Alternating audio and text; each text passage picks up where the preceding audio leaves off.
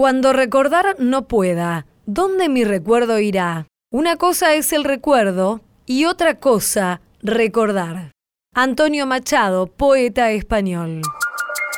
Bienvenidas, bienvenidos a una nueva emisión de A Tu Salud por Radio Nacional. Soy Diana Costanzo y los invito una vez más a conocer nuevos tratamientos, prevención y recomendaciones de profesionales para mejorar nuestra calidad de vida. Estas son las voces que nos acompañarán. Las migrañas son un tipo de dolor de cabeza. Es una enfermedad de origen genético hasta lo que se sabe. Fue aprobada en la Argentina una nueva medicación para tratar la migraña. Entrevistamos a la médica neuróloga del Hospital Italiano, Fiorella Martín Bertuzzi. Casi la mitad de lo que es el cuidado médico en patologías crónicas depende de personas que en realidad quedan por fuera de la órbita de lo que es la distribución de recursos en salud. Las personas que cuidan a pacientes con enfermedades crónicas suelen atravesar situaciones de cansancio extremo y problemas de salud. Dialogamos con el médico psiquiatra, director de área, Sergio Strejilevich. La leucemia es un tumor de la sangre, sería un cáncer de la sangre que afecta, digamos, los diferentes células que tenemos nosotros que forman parte de la sangre. Nuevos tratamientos mejoran la calidad de vida de las personas con leucemia aguda. Conversamos con la jefa de hematología de Fundaleu, Isolda Fernández. En la radio de todos. A tu salud.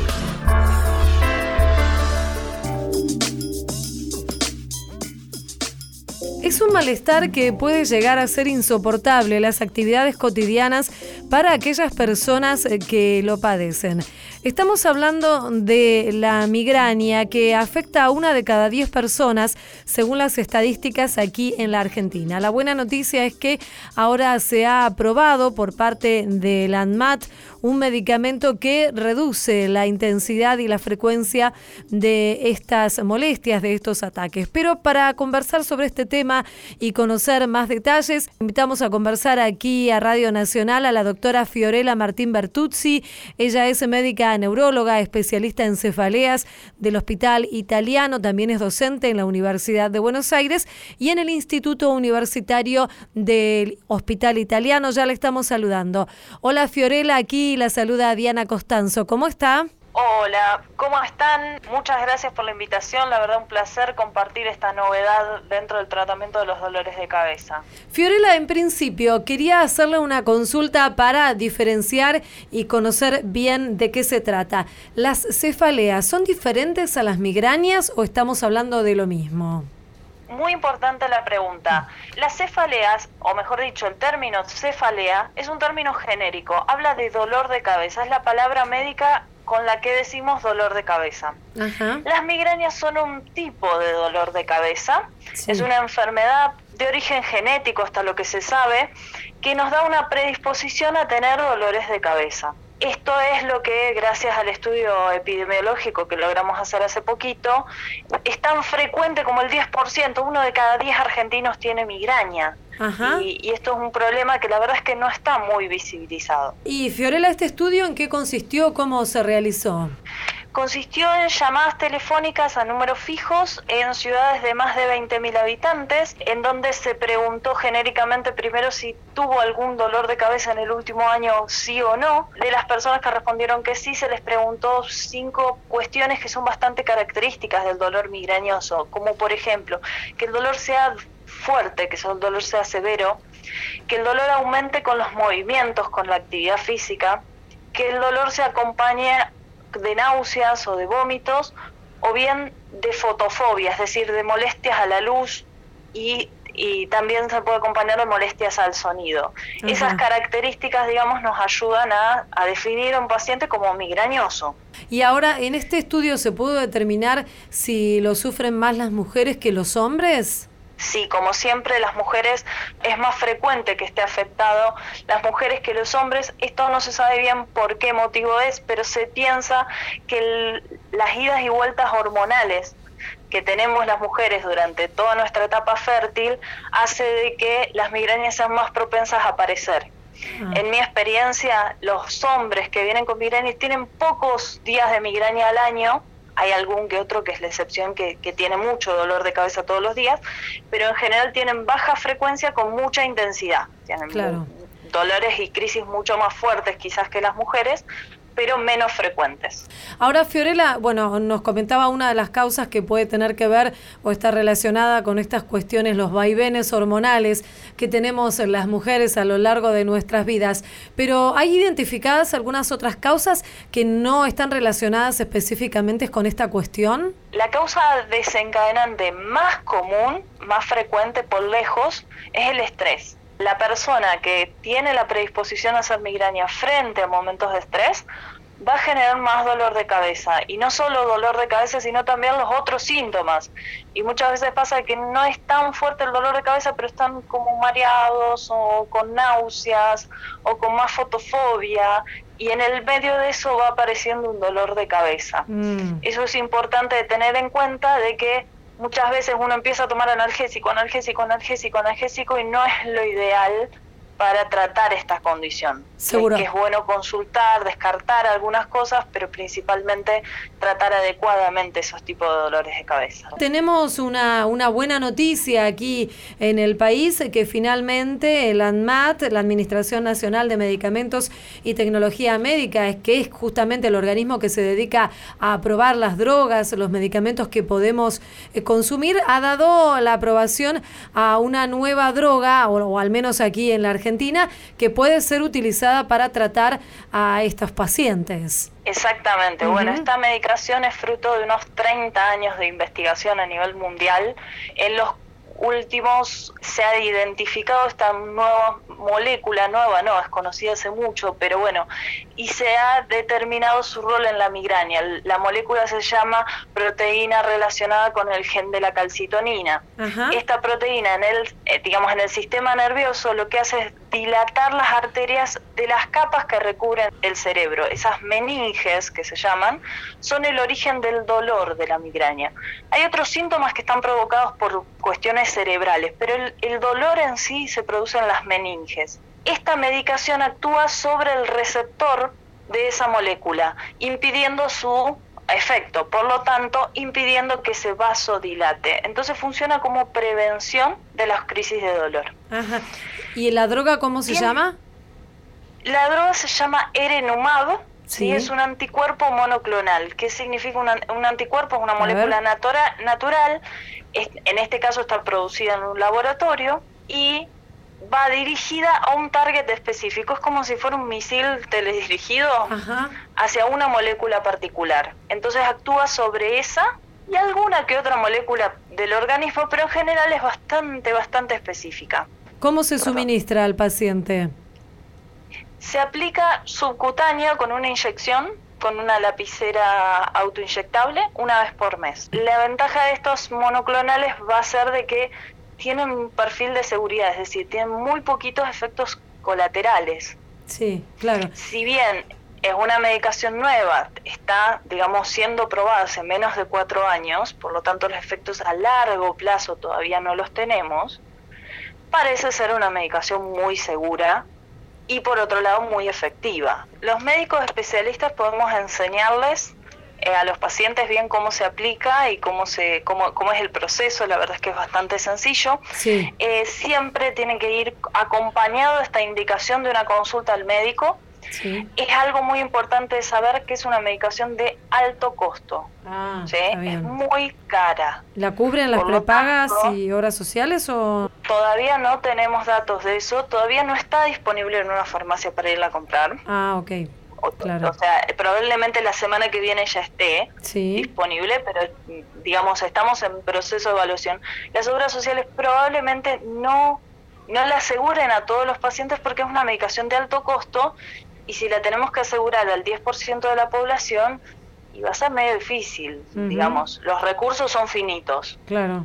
Entonces, nosotros como médicos neurólogos estamos tratando de ponernos de acuerdo y también generar información científica como para eh, definir en qué pacientes va a funcionar esto y va a mejorarles la calidad de vida a los pacientes. También es importante reconocer que casi un 30%, un poco menos de un 30% de los pacientes no responde a esta medicación. Es importante, digamos, tener esos recaudos del, del costo alto, porque realmente es muy importante. No todos los pacientes van a mejorar con esta medicación. Claro, eso es importante saberlo, ¿no? Digo porque se genera la, la, expectativa de que hay una nueva droga para, para poder tratar, pero siempre hay que tener en cuenta todos estos datos que usted nos está comentando, ¿cierto? Totalmente, totalmente, y que si bien es nueva y es, y es, importante porque hay pacientes que realmente han hecho todos los tratamientos habidos por haber. Si soy sincera, el tratamiento más efectivo hoy en día y más barato es salir a caminar todos los días. Ah, bueno.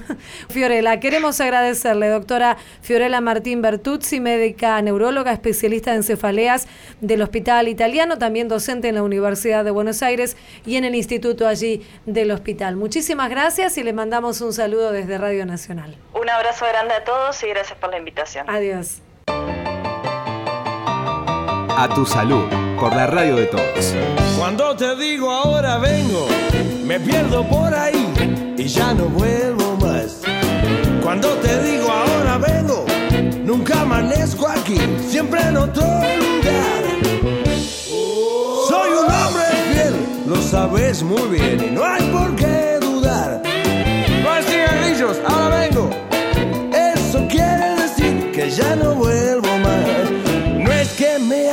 yo siempre he sido así, es mi debilidad. El que se va sin que lo echen, solito vuelve siempre a su lugar.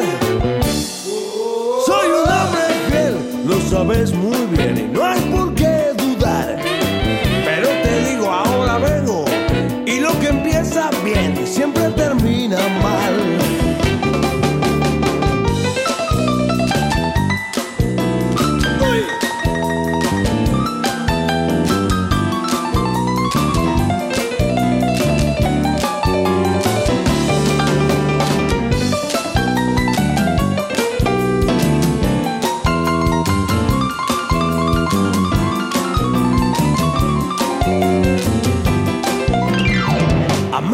medianoche yo me pierdo,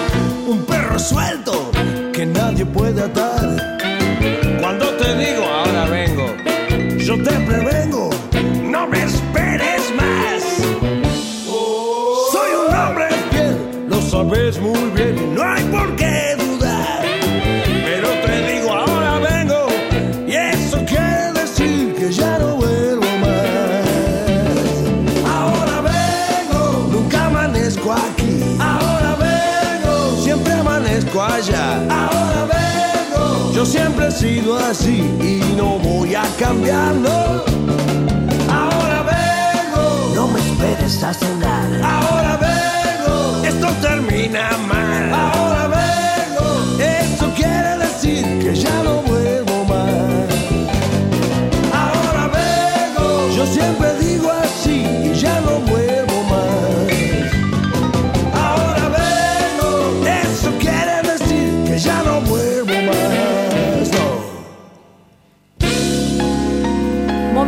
música aquí en A Tu Salud. Ahora vengo, la Mississippi.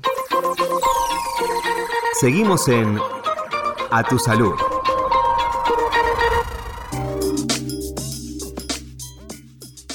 Sin duda una situación nada fácil de atravesar es la de las o los cuidadores de personas que viven con enfermedades crónicas. Se ha realizado recientemente una encuesta a este grupo de personas y puso en relieve, sin duda, cuáles son los desafíos que enfrentan. Sobre este tema invitamos a conversar aquí por Radio Nacional en A Tu Salud al doctor Sergio Strejilevich. Él es médico psiquiatra, director de área, asistencia e investigación en trastornos del ánimo y ya lo estamos saludando. Hola Sergio, muchísimas gracias por atendernos. Lo saluda Diana Costanzo. ¿Cómo está usted? ¿Qué tal? ¿Cómo va? Bien, muy bien, Sergio. Esta situación que describíamos muy brevemente en la introducción, y es una situación que tal vez eh, queda opacada en realidad porque el protagonismo se lo lleva a la persona justamente que transita esta enfermedad grave, esta enfermedad crónica. Y es la situación que atraviesan los o las cuidadores de, de estas personas. ¿Qué es lo que usted puede comentarnos como profesional que es la situación que deben afrontar?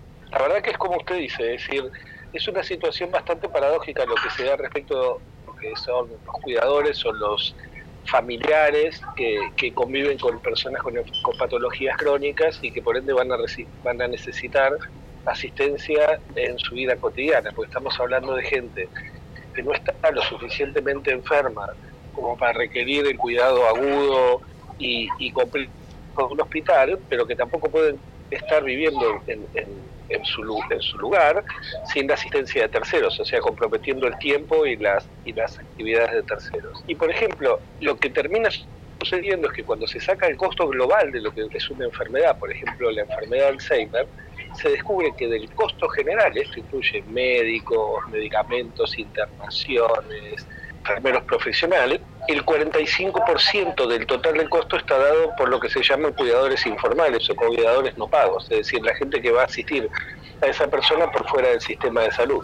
Entonces, lo que uno termina diciendo entre líneas es que casi la mitad de lo que es el cuidado médico en patologías crónicas depende de personas que en realidad quedan por fuera de la órbita de lo que es la distribución de recursos en salud.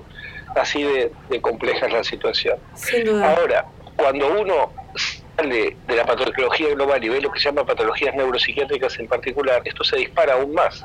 Es decir, es mucho más difícil cuidar a una persona que tiene un trastorno en su conducta, en su comportamiento, en su capacidad cognitiva, que una persona que está limitada físicamente, por ejemplo, que está en silla de ruedas. Y hablar de una persona que está en silla de ruedas con sus capacidades cognitivas o conductuales comprometidas. Ahí el, el costo prácticamente está todo volcado en esa persona que queda preferido por el sistema médico a veces de manera, como podríamos decir, un poco subestimada cuando se le dice los familiares o el cuidador, porque en realidad en términos numéricos estamos hablando del tratamiento central, porque sin eso no hay ninguna otra cosa. Que esto genera, suele generar eh, no solamente un, agotamiento en aquella persona sobre la que recae el cuidado de, su familiar o de su pareja o de su hijo o hija enferma, sino también que genera tensiones dentro mismo de, del seno familiar, porque también es una, una responsabilidad extra que agota muchísimo física y psíquicamente a la persona.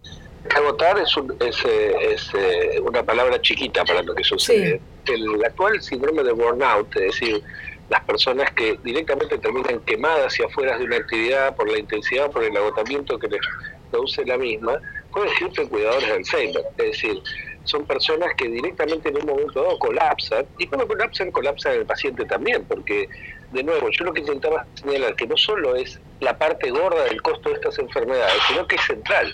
Supongamos que yo inventara que no existe un medicamento que mejorara el Alzheimer significativamente, de todos modos requeriría de un familiar que le administre ese medicamento, porque una persona con Alzheimer no está en condiciones de autoadministrarse el medicamento.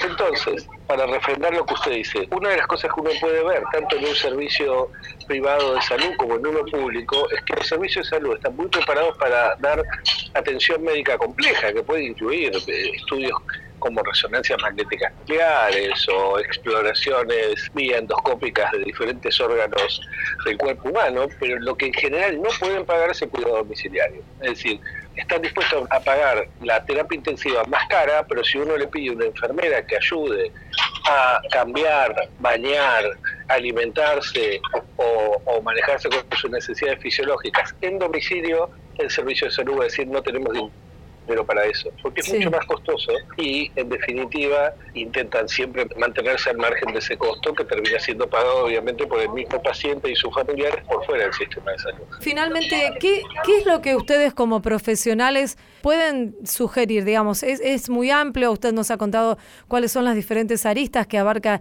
esta problemática, pero digo, ¿qué es lo que se puede hacer desde el sistema de salud para contemplar estas situaciones? Justamente todo lo que decimos lo que demuestra es que la familia, los cuidadores tienen que estar activamente incluidos en el, plan de tratamiento, sino en el esquema de tratamiento, lo que se llama el setting de tratamiento. No pasivamente, sino activamente. Tiene que haber horas, esfuerzos, sistemas dedicados al cuidado del cuidador. Eh, no tiene que ser una cosa lateral. La principal herramienta para cuidar un cuidador es la información. El, el cuidador tiene que ser informado de las características de la enfermedad que está considerando su cuidado. Es decir, tiene que saber por qué está cuidando a esa persona y cuáles son las características de esa enfermedad. Lo segundo es, una vez informado, tiene que ser entrenado. Hay un montón de experiencias en medicina que muestran que cuando el cuidador es entrenado para obtener habilidades específicas para el cuidado de una enfermedad en particular, los costos, el sufrimiento, el estrés, el burnout se reduce significativamente, no solo en el familiar, sino también en aquella persona que está siendo cuidada. Lo que tiene que ser es incluido en términos humanos, es decir, que así como un paciente recibe una palmada, recibe un cariño, una atención por parte del sistema de salud, cosa que en general cuesta conseguir, pero que suele, suele conseguirse, es decir, que haya algo más que cuidado médico, lo mismo tiene que eh, suceder con los familiares, con el cuidador, que a veces no solo quedan por fuera de ese sistema de atención, sino que incluso a veces son señalados como causantes o como de alguna manera determinantes del problema de salud de su allegado. Doctor Sergio Strejilevich, médico psiquiatra, director de área, asistencia e investigación en trastornos de ánimo, le agradecemos mucho su participación aquí en Radio Nacional en A Tu Salud. Le mandamos un saludo desde aquí. Gracias por sus preguntas. ¿eh? Adiós. Hasta luego. Hasta luego. En la radio de todos. A Tu Salud.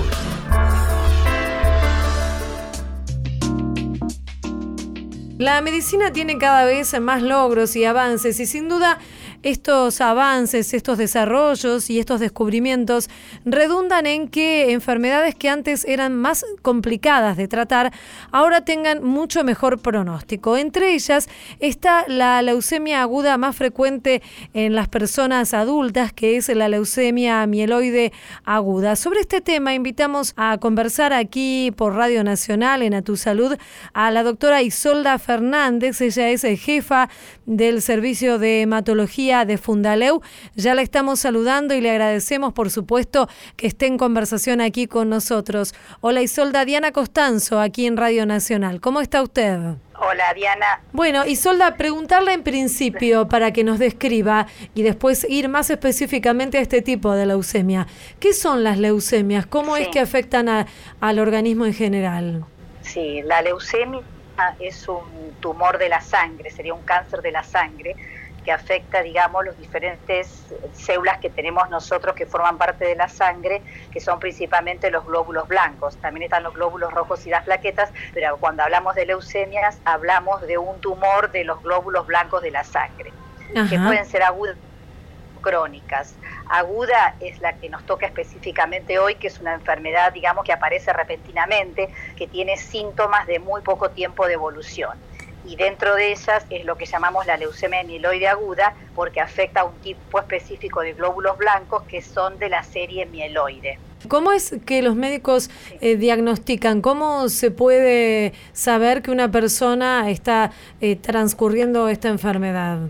Pacientes consultan por síntomas eh, inespecíficos o generales, como puede ser fiebre, relacionados a procesos infecciosos, la falta de glóbulos blancos o la alteración de glóbulos blancos lleva a que el paciente tenga riesgo de tener infecciones, entonces consulta por fiebre, consulta por anemia, o sea, por mucho cansancio relacionado a que los glóbulos blancos enfermos no dejan crecer a los glóbulos rojos normales que necesitamos nosotros para sentirnos bien o la aparición de moretones en la piel, lo que llamamos nosotros hematomas o petequias, que son trastornos, digamos, sangrado que por la falta de plaquetas secundaria a la falta de producción relacionado a que los glóbulos blancos tampoco dejan crecer a las células normales que son las plaquetas. Entonces los pacientes generalmente consultan por mucho cansancio, fiebre y hemorragias o lo que llamamos moretones en la piel. Esos son los síntomas más comunes, son síntomas inespecíficos, pero que lleva a que el médico tenga que realizar un análisis de la sangre, o sea, un análisis de laboratorio haciendo un hemograma donde uno puede ver que el paciente tiene muchísimos glóbulos blancos, la mayoría de las veces uno tiene muchos glóbulos blancos que no son normales.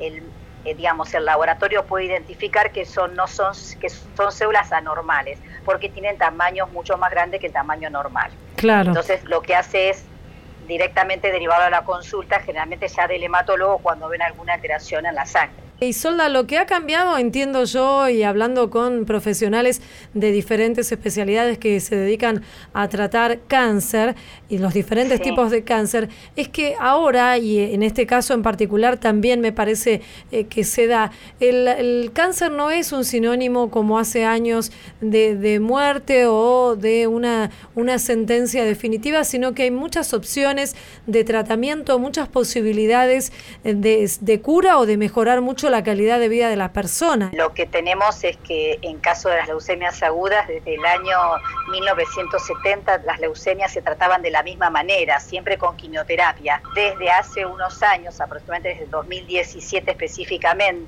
han salido, digamos, nuevas drogas específicas para tratar las leucemias. O sea que realmente en las leucemias agudas, después de tantos años sin tratamientos, tenemos la suerte de tener algunas drogas no aprobadas todas aún en la Argentina, pero seguramente en la brevedad van a ser aprobadas para este tipo de enfermedad. El tema importante entonces es, eh, de acuerdo con los síntomas que usted nos ha, nos ha descrito y que es tan importante tener en cuenta, digo yo, la, la consulta precoz al médico porque hay opciones y hay formas de, de tratar esta enfermedad hoy en día seguro, un poco estamos como, digamos, eh, tratando de concientizar mundialmente a la población de que cuando uno tiene algún síntoma, digamos, que le llama la atención o que no se siente bien o está muy cansado, digamos que consulte rápidamente al médico porque son enfermedades muy agudas que cuanto uno más precozmente las trate, más van a responder al tratamiento. Y con las posibilidades de que hoy día tenemos nuevas opciones terapéuticas.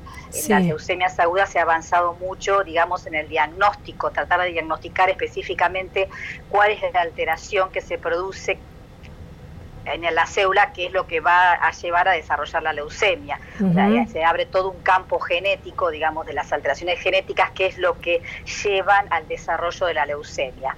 Eso hace que hoy día existan esas drogas que específicas para tratar ese tipo de alteración genética que es lo que hace que se desarrolle la leucemia o que el paciente tenga predisposición ya se desarrolla una leucemia aguda. Entonces es muy importante digamos, la consulta precoz, siempre en cualquier tipo de enfermedades. Doctora, queremos agradecerle mucho esta charla aquí en Radio Nacional. Doctora Isolda Fernández, jefa del Servicio de Hematología de Fundaleu. Le mandamos un saludo, ha sido usted muy amable. Bueno, gracias, Diana, por la invitación. Adiós. Saludos, hasta luego. Esto fue A Tu Salud, un programa dedicado a los últimos avances en medicina, prevención y tratamientos. Hasta la próxima emisión.